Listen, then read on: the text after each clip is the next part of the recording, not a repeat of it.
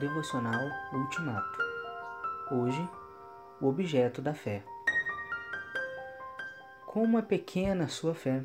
Por que você duvidou? Mateus 14, 31. Logo após a primeira multiplicação de pães e peixes, Jesus compele os discípulos a tomar o barco e passar adiante dele para o outro lado do mar da Galileia. Ele fica a sós para orar. Lá pelas três horas da madrugada, Jesus vai ao encontro deles andando por sobre a superfície líquida do lago. O barco já tinha navegado uns cinco quilômetros e está sendo batido pelas ondas.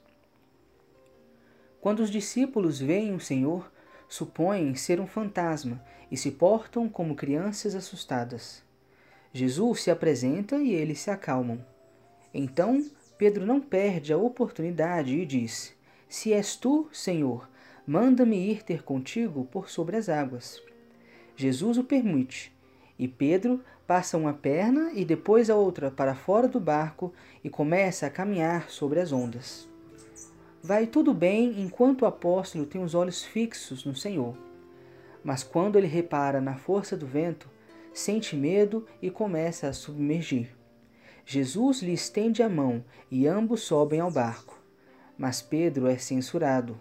Homem de pequena fé, por que duvidaste? Jesus é o objeto de sua fé. Olhando firme e ininterruptamente para ele, você faz o impossível. Não pense que este impossível é só andar sobre as águas. Há uma lista enorme de impossíveis em sua agenda que precisam ser vencidos. E só o serão se você não tirar os olhos de Jesus, autor e consumador da fé. Em Jesus você pode confiar.